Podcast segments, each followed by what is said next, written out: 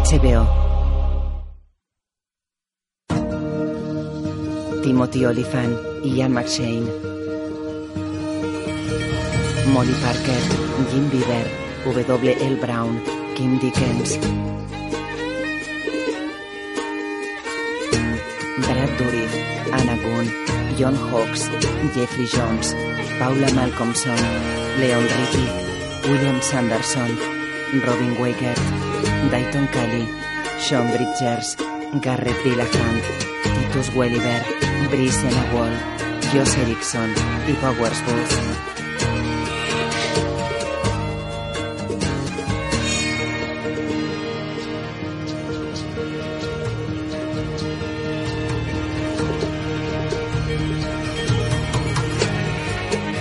Director de fotografía James Glennon.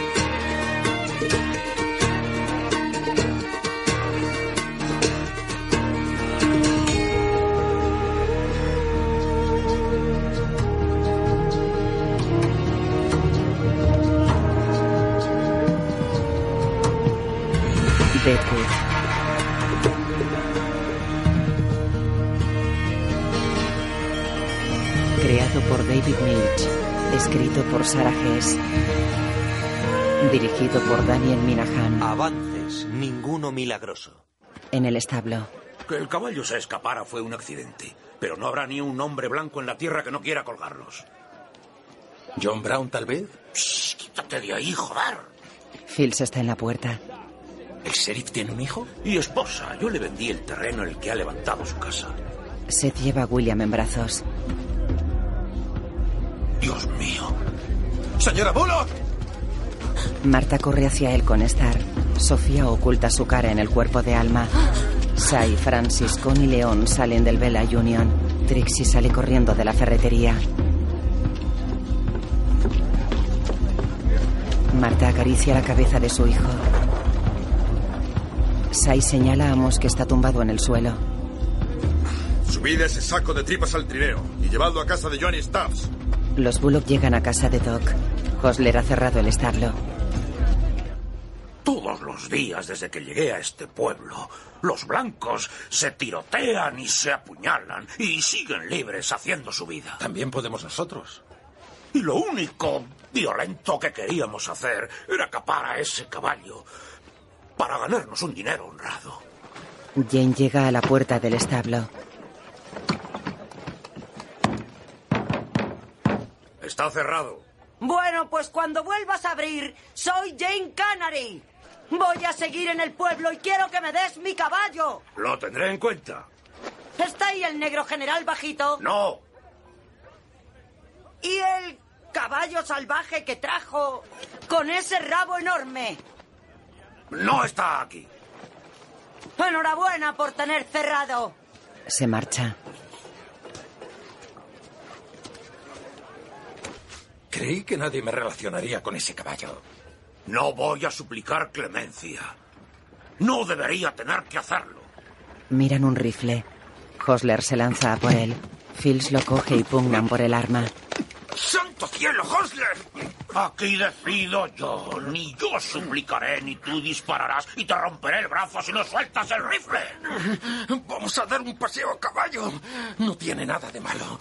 Y no tendrás que suplicarme. Y si aún quieres hacerlo, yo te dispararé. Si decido eso, lo haré yo mismo. Desde luego está vivo, porque al meterlo en la cabaña dio un gemido y le salió sangre por la boca. Te dije cómo estaban las cosas. Hace unos 15 minutos. Vuelve a la cabaña del doctor John y vuelve a ver al niño. ¡Cállate! A lo mejor en este rato ha habido algún cambio. Que se le haya curado el medio pecho que tenía hundidos. Pobre cabeza rota. Cállate o te echaré a patadas. Al mira a Alice. Firme esos documentos y váyase en paz. No confío del todo, señor Swaringen, porque sé que no conviene a sus intereses. Tampoco conviene a mis intereses el que esté ahí sentada distrayéndome de lo que he de pensar. Si tengo que ir hasta ahí, le rebanaré el pescuezo, haya firmado ese papel o no. Johnny mira a Alice y levanta las cejas. Al saca una botella de whisky del cajón. Hija de puta listilla. Sale bebiendo a morro y se dirige a Dan. Tráeme a la sombra de Adams. A Hawkey. Dorothy se cruza con Merrick en el pasillo. Pobre cría. ¿Qué quieres? La tragedia acaecida al sheriff también es bastante inoportuna. El comisario Jarry ha vuelto a Didbo. ¿Cómo lo sabes?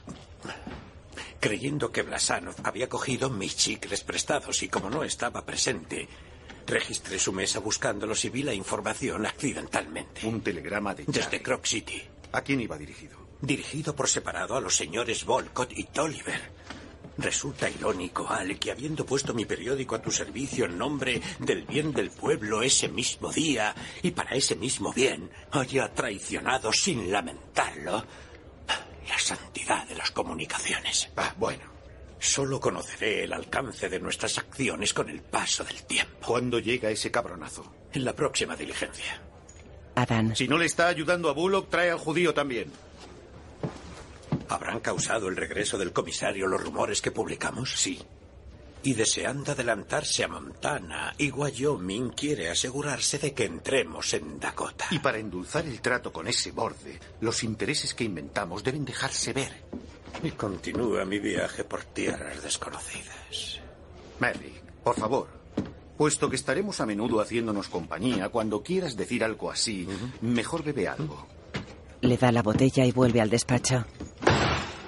En la puerta del hotel. Se han congregado junto a la cabaña de Cochrane. ¿A dónde han llevado al niño? Simula limpiar la puerta. Bueno, le deseo suerte. Dan corre hacia el hotel. Farnum se mete tras el mostrador.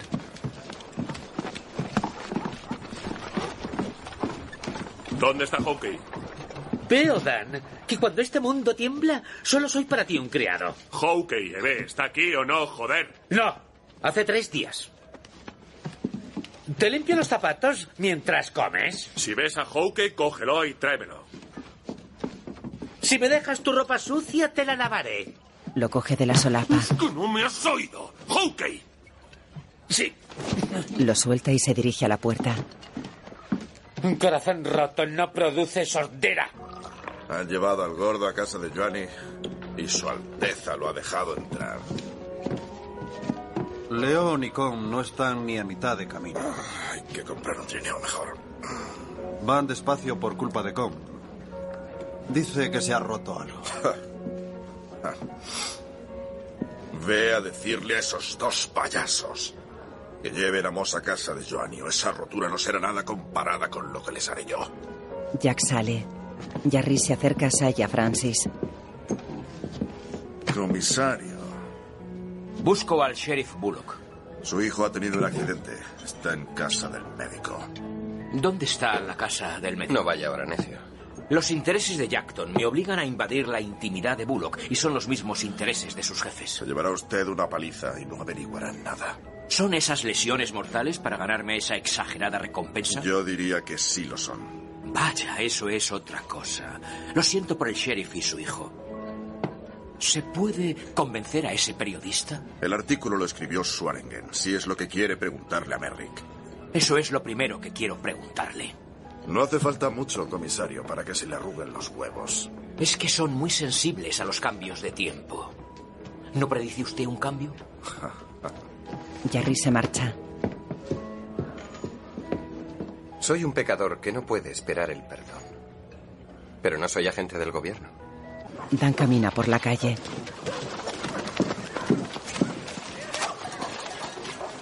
Repara en Star que espera frente a la cabaña del médico. Mira hacia la ferretería. Se quita el sombrero y corre hacia Sol.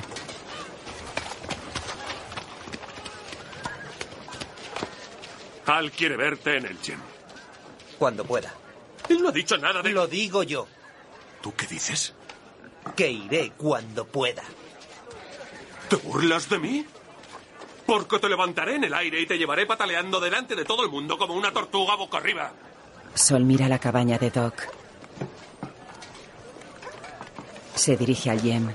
Dan camina con él. ¡Eh! ¡Eh! A Sol. Tú espera. ¡Eh! Cabalga. ¡Eh, Adams! ¿Y Hawkeye? No lo sé. ¿Qué ha hecho? Al quiere verlo. ¿Por qué? Vos o llevarte una paliza por cada vez que me han hecho esa puta pregunta hoy. Adams desmonta. A lo mejor Al quiere verlo para preguntarle dónde estoy yo. Tengo que ir a cagar. Ahora no. Tengo que hacerlo. Además, no voy a tardar mucho. No volveré con las manos vacías. Pues espera, pero no te acerques. Jane camina por la calle. Que ande buscando una botella que pude esconder en un día en que bebiera. No quiere decir que si la encuentro vaya a bebérmela. Tom llora bajo una escalera. ¡Oh! ¡Vuélgame Dios! ¿Sabes de quién era el caballo? ¿De qué caballo hablas?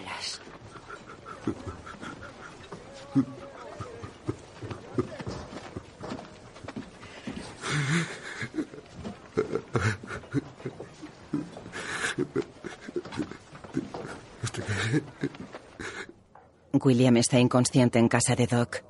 Marta está sentada junto a él. Seth mira a su hijo. El médico observa al padre.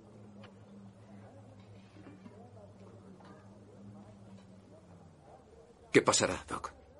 Señor Bullock, ni su cuerpo ni el mío podrían soportar una arremetida así, y menos el tierno cuerpecito de un niño de la edad de William. Además, su cerebro ha sufrido graves daños, como indica la pérdida de control de sus ojos. Sus movimientos no están coordinados. Marta prepara un paño.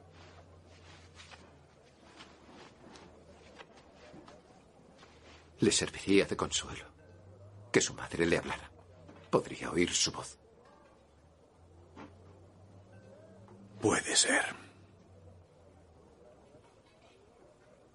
Y la de su padre. Bullock lo mira.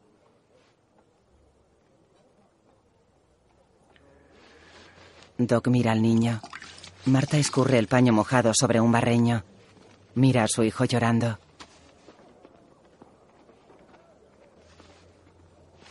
Dígale a su esposa que le haría bien que le mojara la frente. Trixie fuma en el yem. Jewel está con ella. Sin hacer nada. No, si quieres construye un altar. No, quiero decir que si debo llamar a la puerta para que Doc sepa que estoy allí en vez de quedarme fuera. Sí, hazlo. Gracias, Trixie. Sol entra en el salón. El hijo de puta de arriba envía a su perro a buscarme con instrucciones de que espere aquí. Entonces deberías sentarte. Y llego y te veo como si nunca te hubieras ido de aquí para aprender números. Que me enseñes me obliga a darte cuentas de lo que hago el resto del día. Si quiere verme, que venga a buscarme. ¿Por qué no te quedas y averiguas qué quiere? ¿Por qué no me lo dices tú? Porque no lo sé, señor Starr. Otros asuntos requieren mi atención. Él ya sabe los otros asuntos. ¿Eres su perrito faldero? Yo no soy el perrito faldero creer. de ninguna persona. Que quieras aprender números si no es para un propósito suyo. ¿Hay algo más que tengas que decirme? Me tomaré una copa. Toma un pis de caballo. Es nuestro especial. Le da un vaso. Si no fueras útil, no te habría llamado. León arrastra el cuerpo de Moss por la calle.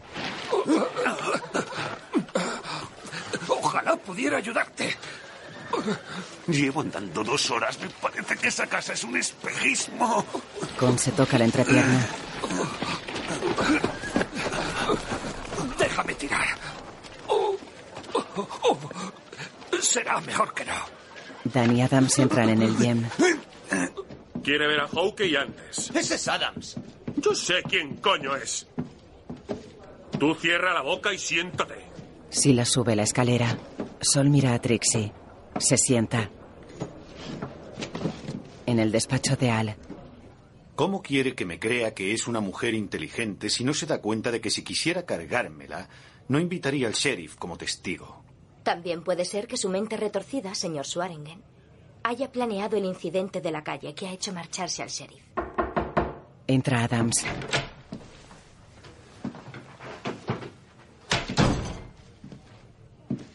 ¿Has venido a asesinarme, Silas? No rechazaría la oportunidad. Alice lo mira.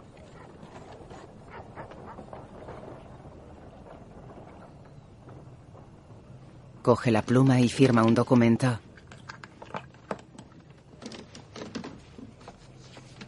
Al Al entrega una hoja a Adams.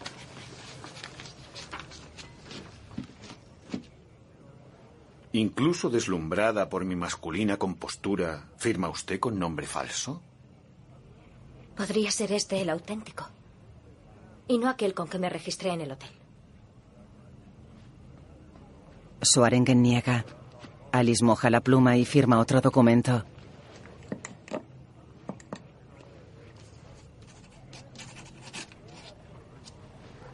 Deja la pluma. Al saca un fajo de billetes de un bolsillo de la chaqueta y lo deja sobre la mesa. Están contados por mí. Ella coge los billetes, se levanta y se dirige a la puerta. Trixie la observa desde el salón. Dan se dirige a Star. Ahora ya puedes pasar. Sol se levanta mirando a Alice. Star se cruza con Alice en la escalera. Y Ringhausen camina hacia la puerta del salón. En el Chesame. Lo último que se necesita junto a un niño enfermo es una borracha sudando y vomitando. Yo no aguanto la sangre, no puedo verla. Joanny se dirige a la puerta. Oh, me parece que estoy yo peor que él. Leoni contra Enamos. Taberna de Tom. ¿Quién podría tener ese caballo? ¿Quién se descuidó y dejó que escapara sin salir a perseguirlo? Todas las pistas llevan al establo. Yo propongo una colecta para comprar un edredón blanco para regalarle a la madre del niño herido. Volveré dentro de tres horas. Eso escribió ese negro en la tabla clavada en su puerta. Ah, se los hubiera cogido saliendo. Hasta con la espalda hecha polvo. No sería haber visto a esos malditos negros de mierda. No se me habrían escapado. Aquí Tom. Se detiene en el umbral. Está desolado. Entra. Mira la bicicleta y se dirige a un cliente. Llévate ese trasto de mi casa. Sácalo. Déjalo fuera de la vista. El hombre saca la bicicleta. Tom se sienta en una mesa con una botella de whisky y un vaso. El cliente se acerca a él.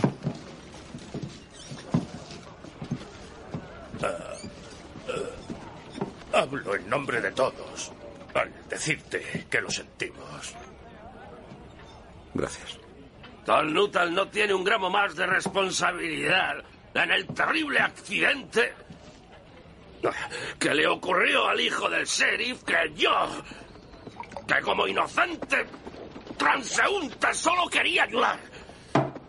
Han sido los dos negros. Sol y Adams están en el despacho de Al. Antes de los actuales problemas y mientras usted realizaba sus actividades preferidas, su socio Bullock se unió a una campaña a la que espero se una usted. ¿Qué quiere decir con mis actividades preferidas? La tendencia de los judíos a ganar dinero, una observación ingeniosa, nada más. No tiene ninguna gracia. Le pido disculpas. Si quiere mi ayuda, no me insulte. ¡A santo cielo! Dígame la fórmula con que pedirle disculpas y vayamos a lo nuestro.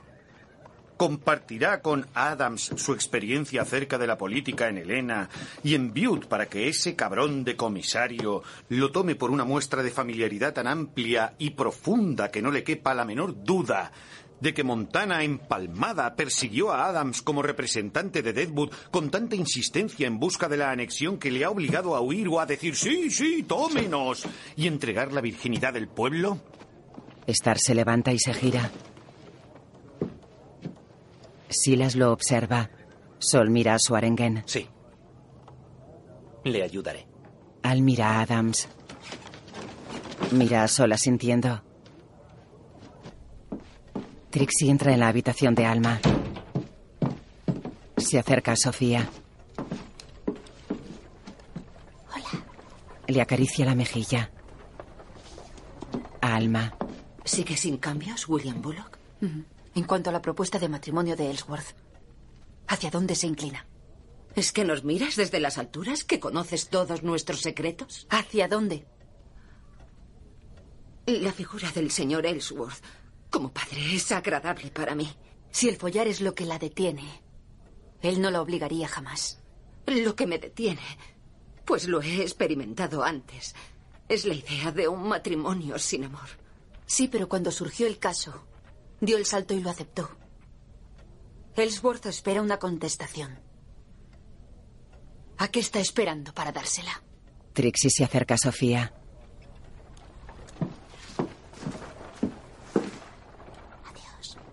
La niña sonríe. Trixie sale de la habitación. Alma la mira.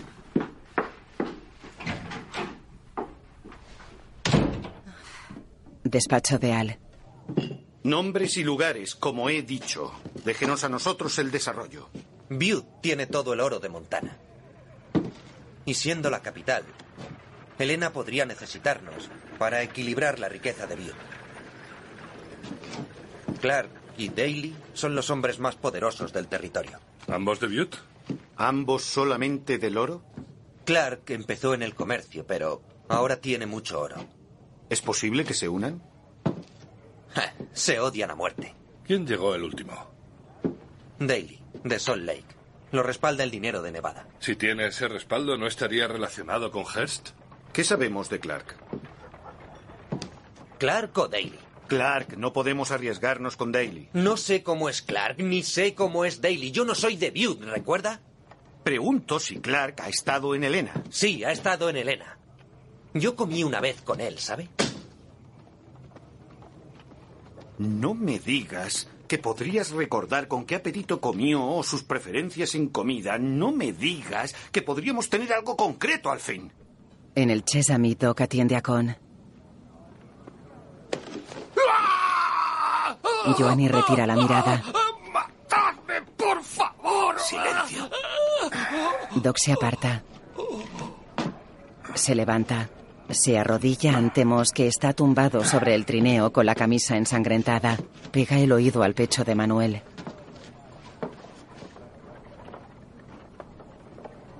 Joanny lo observa.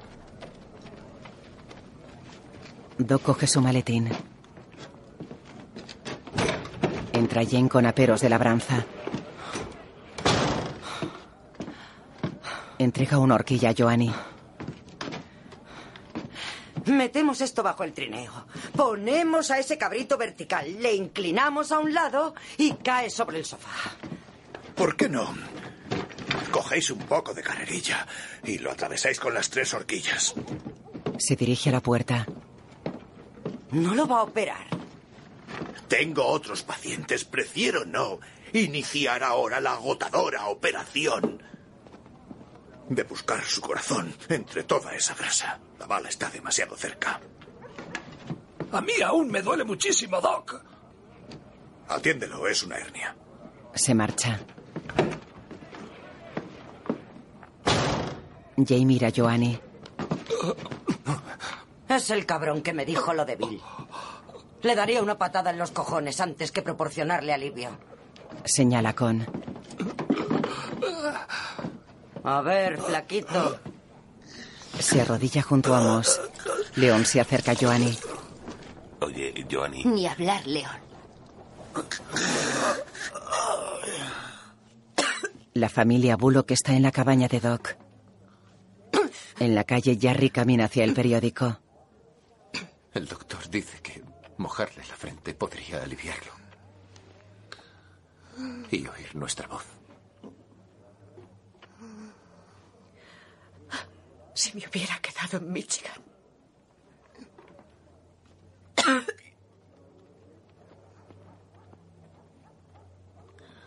Sí. Quiero llevármelo a casa. Doc dice que es mejor no moverlo. No hay nada mejor que nada.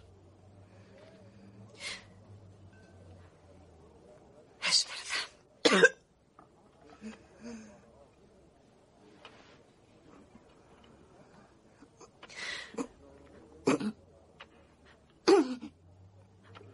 quiere el doctor que le digamos?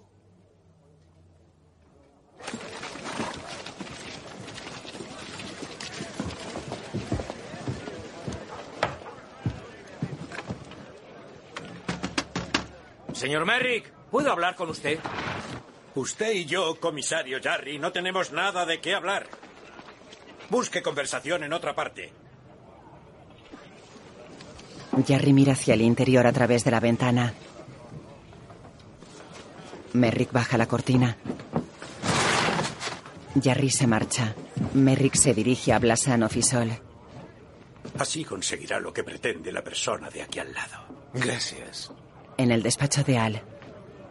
¿Qué coño quiere de nosotros? Cállate. Espero que aún en el peor de los casos, la crisis del sheriff produzca la bendición de nuestra reconciliación.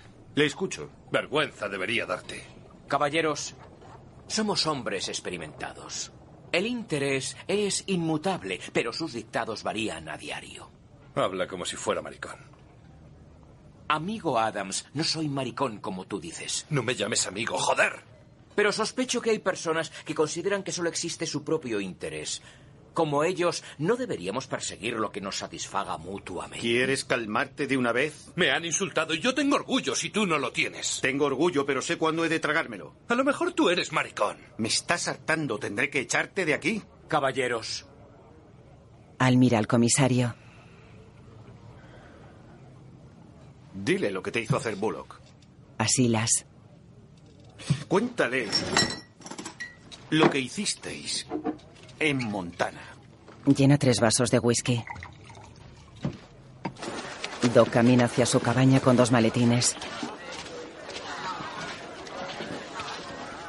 Mira a través del cristal de la puerta.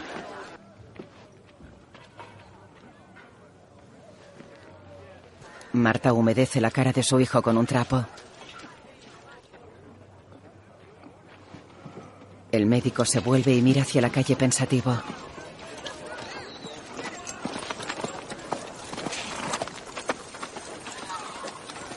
Se aleja.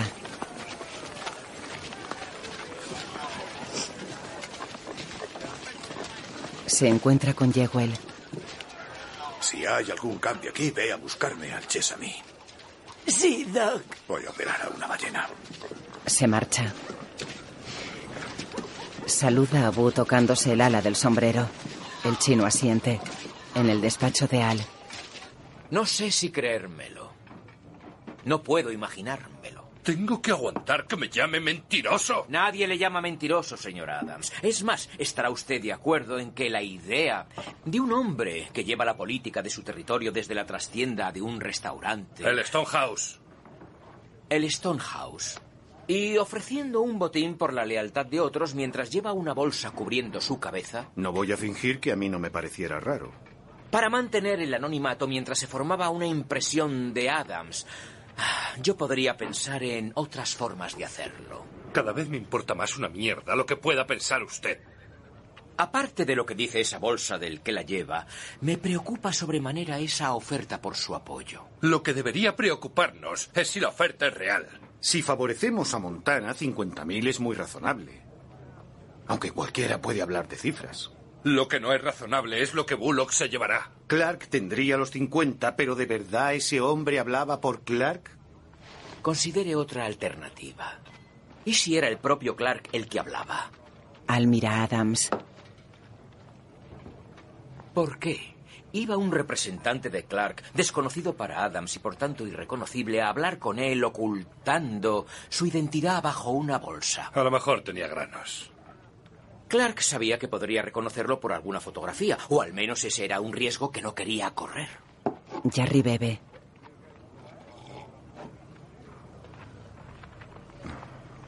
Eso da igual. Si Deadwood concede un tiempo, antes de responder a la oferta de Montana, yo transmitiré mis impresiones a Jackton y sabré si desean contraofertar. No tengo objeciones, aunque hablo solo por mí mismo. Señor Swarengen, es usted muy modesto. Mira a Adams. Caballeros. Se levanta y coge su cartera. Se dirige a la puerta. Adams lo mira. ¿Qué ha pasado? Le hemos dado una buena paliza. Y pronto tendrá que regalarnos algo. ¿Los 50? Elecciones. Beben.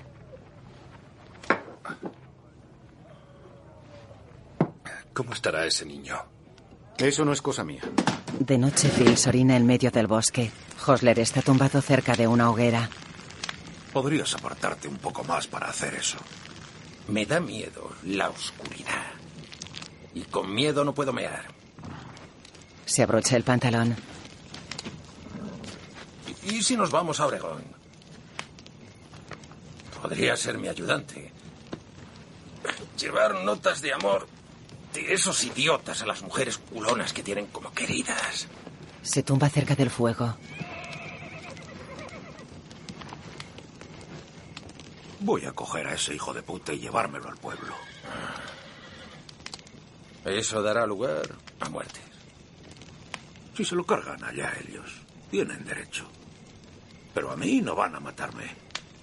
Porque si llega el caso, te volarás la cabeza tú mismo. Darás una lección a esos cabrones blancos. Seguro que aprietan los puños de rabia. ¿Qué quieres decir con eso?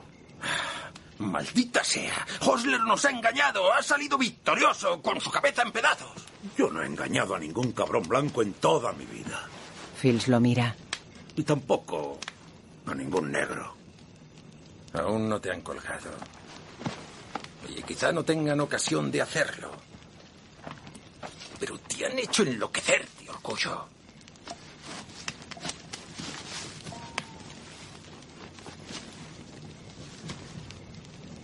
Un hombre que vuelva para contar lo pasado, llevando el caballo que dejó escapar a los que causó tanto sufrimiento y presenta sus respetos por los daños irreparables.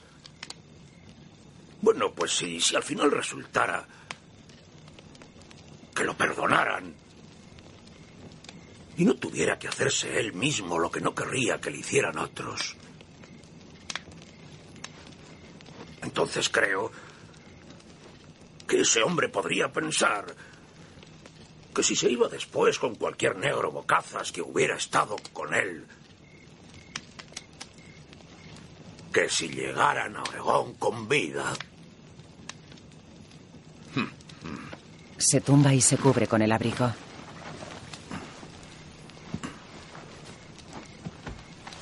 podrían abrir un establo juntos. Se coloca de lado. Fils lo mira. Busquemos a ese caballo. Sally y Francis están en una mesa del Bella Union. Jarry se acerca. De nuevo entre amigos. ¿Y qué has averiguado? Se sienta. El señor Merrick se mostró reticente. Así que me acerqué al Salón Gem, donde Swaringen y ese joven asesino, Adams. Que fue un joven asesino de Jackton, si mi memoria no me engaña. Adams parece ser que ha regresado de Helena, a donde lo envió Swaringen con el fin de escuchar la oferta de Montana para la anexión de este pueblo. Y resulta también que, a pesar de pretender ser un santo, el estirado sheriff Bullock ha sido el intermediario. Eso tiene mucho sentido. Bullock aliado de Swaringan después de casi haberse matado. Tal vez la codicia y la animadversión de Bullock le hicieron pasar a Swaringen una propuesta beneficiosa para su bolsillo, requiriendo a Swaringen o exigiéndole más bien que se lo llenara. ¿Cuál fue el resultado de las conversaciones en Helena? Una oferta de 50.000 a Swaringen si apoyaba a Montana. Está perdiendo su habilidad. Yo habría dicho que me ofrecieron 100. Es imposible, es cierto, saber qué oferta le hicieron. Y una vez hecha, si Montana piensa cumplir lo acordado. ¿Podrían considerar más ofertas? De que Swaringen aplica el soborno soy testigo de primera mano. Sai bebe. Y que su jefe es un hombre acomodado lo ha demostrado ampliamente. Que Swaringen se venda al mejor postor, aunque aún no lo haya hecho, sin la estipulación de los poderes locales, es una consecuencia inevitable. Sea la oferta de Montana real o producto de su invención, Swaringen desde luego es real. Con que su jefe tendrá que decidir si desea pagarle a Swaringen sin poner objeciones al precio que ponga. Y aquellos a quienes consterna el reclutamiento de Swaringen recuerden que la batalla hace camaradas y resignense. No saque conclusiones precipitadas. He dicho que esté resignado. ¿Sabía Swerengen lo del hijo de Bullock? Es sorprendente lo sentimentales que son los camaradas. Al sale al balcón del Yem y se apoya en la baranda.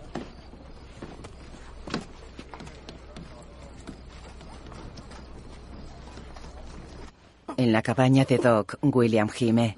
Seth lo observa. Marta humedece la frente del niño.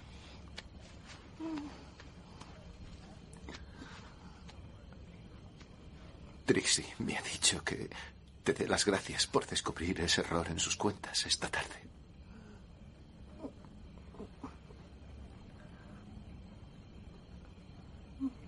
Han llegado patos al lago Spearfish. Tu padre está ansioso por oírte llamarlos.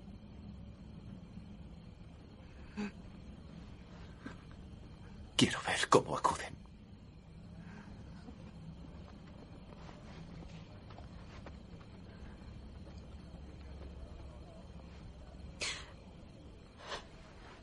Estoy orgulloso de ti. He disfrutado enseñándote a llamarlos. Ahora los llamas mejor que yo. Gracias por cuidar de tu madre cuando yo no estoy. Es un consuelo saber que estás con ella. Y me alegro ahora de poder estar todos juntos.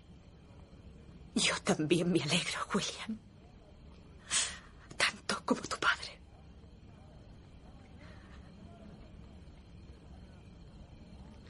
Llamas a los patos. Tienes un huerto. Ayudas a tu madre. Y los dos te queremos.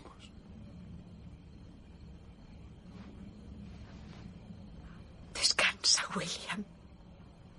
Descansa tranquilo y despertaremos juntos. En el Hotel Farnum se encuentra a Richardson en el rellano mirando la cornamenta de un ciervo. ¿Qué haces ahí, Richardson? El cocinero muestra un cuerno pequeño. Rezar por el niño del sheriff. ¿Al dios de las astas y las pezuñas? Protegió a la señora Garrett cuando andaba sola de noche. Le pido que le bendiga en su viaje. Reza lo que quieras. No puede hacer daño. Se detiene a pie de escalera. Pero quítate cuando bajen los huéspedes. Richardson dirige el cuerno pequeño hacia la cornamenta. Sol mira hacia su tienda desde el local del periódico. Ellsworth atiende a los clientes. Merrick se acerca a él con una cafetera y varias tazas.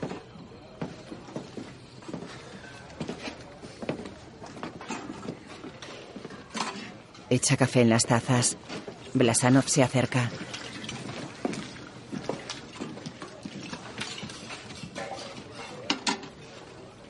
Cogen una taza cada uno y beben.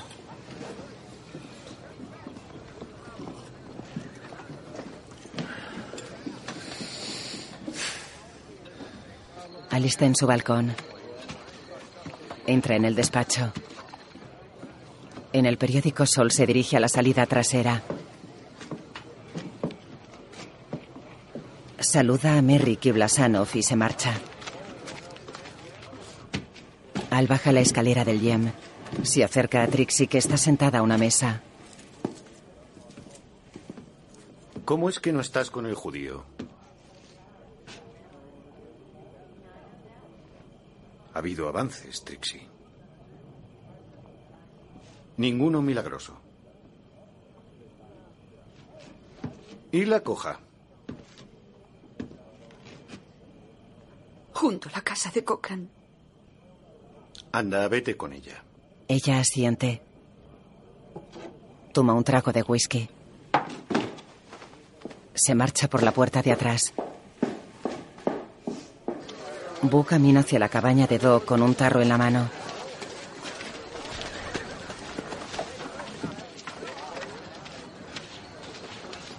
Se acerca a Jewel, quita la tapa al tarro y se lo ofrece. Uh, no, lo siento. No puedo sostenerla. Esther se acerca. Bu cierra el tarro. Sol le saluda. El chino se marcha. Jewel mira a Star frotando sus manos. Trixie camina hacia la cabaña.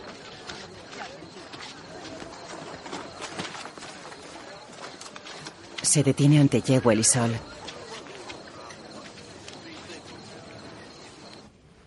Dentro de la cabaña, Williams respira profundamente.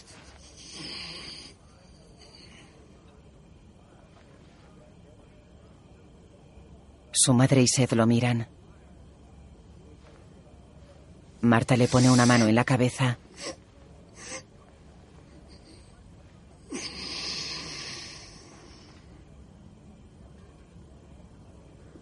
Bullock se fija en él. Su madre le acaricia la cara.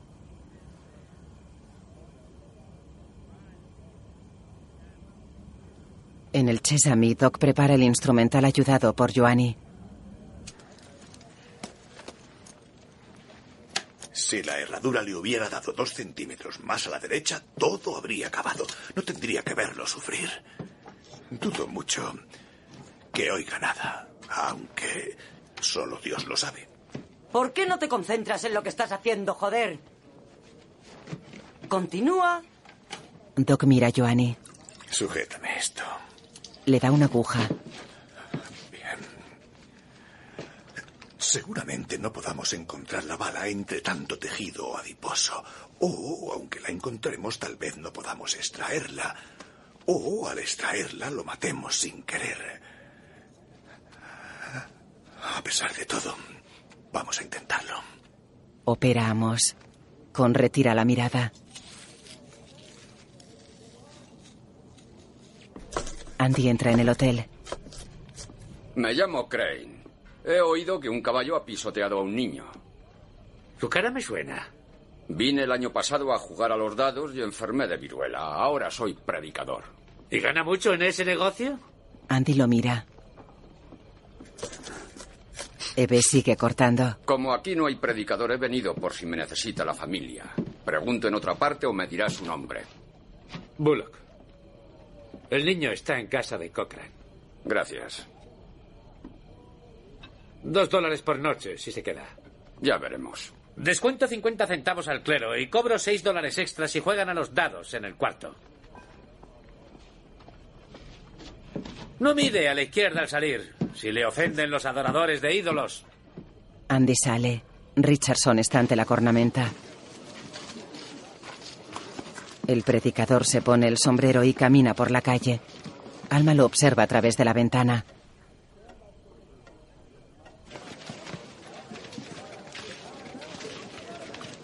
En la ferretería, Ellsworth coge las llaves y apaga el quinqué. Sale del local. Observa a Andy caminando por la calle. En la habitación del hotel, Alma mira a Sofía que duerme en la cama y se dirige a la puerta. En el rellano, Richardson baja el cuerno. Buenas noches, Richardson. El cocinero mira hacia el suelo. Saldré a tomar el aire un poco. He dejado mi puerta entornada, lo que indica mi confianza en ti, pues te la has ganado cuando me has escoltado. ¿Quieres colocarte arriba a la puerta para contestar si Sofía se despierta y me llama? Richardson sube. Dile, tu madre ha salido un momento, Sofía, pero enseguida regresará y... y todo va bien. Eh, Sí, señora. Richardson camina de espalda mirando hacia el suelo. Pero, por favor, no entres en el cuarto. Podría asustarse. Eh, Sí.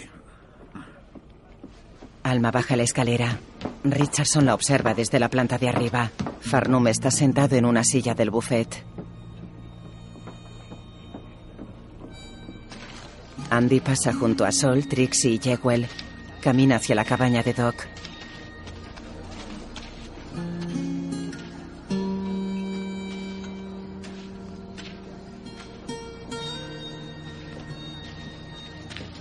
Ellsworth se acerca a Alma. Miran hacia la cabaña. Dentro la madre acaricia la cabeza de su hijo. Seth mira al niño.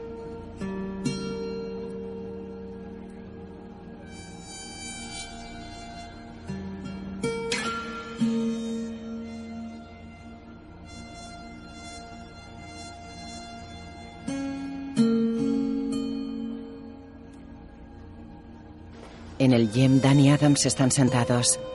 Johnny está detrás de la barra. Merry y Blasanov están al otro lado de la barra. Al se dirige a la escalera.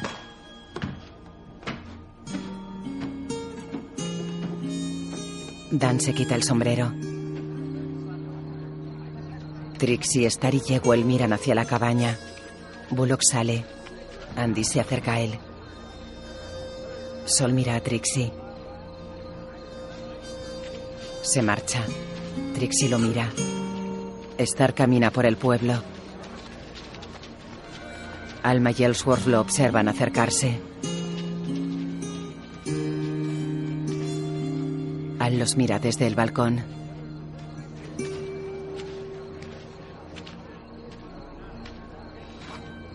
Entra en el despacho.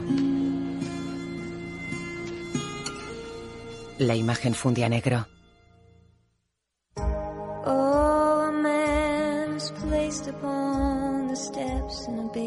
Música de Raynon Hale y Johnny Klimek.